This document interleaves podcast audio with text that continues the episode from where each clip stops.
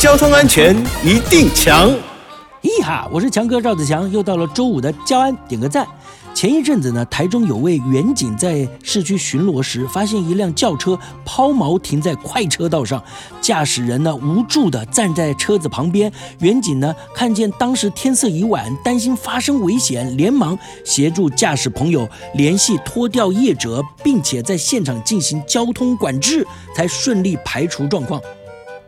交通警察单位提醒各位驾驶朋友。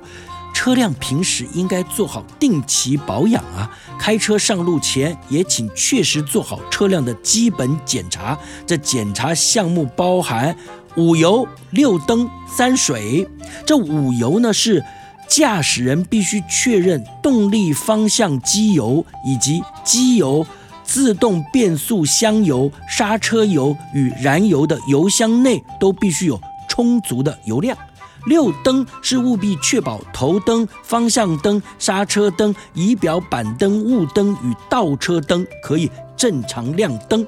三水则是要加满水箱水、电瓶水、雨刷水。另外，轮胎的胎纹与胎压也要确实检查。如果发现车辆的状况不佳，你应该要马上进场维修，避免行车发生危险哦。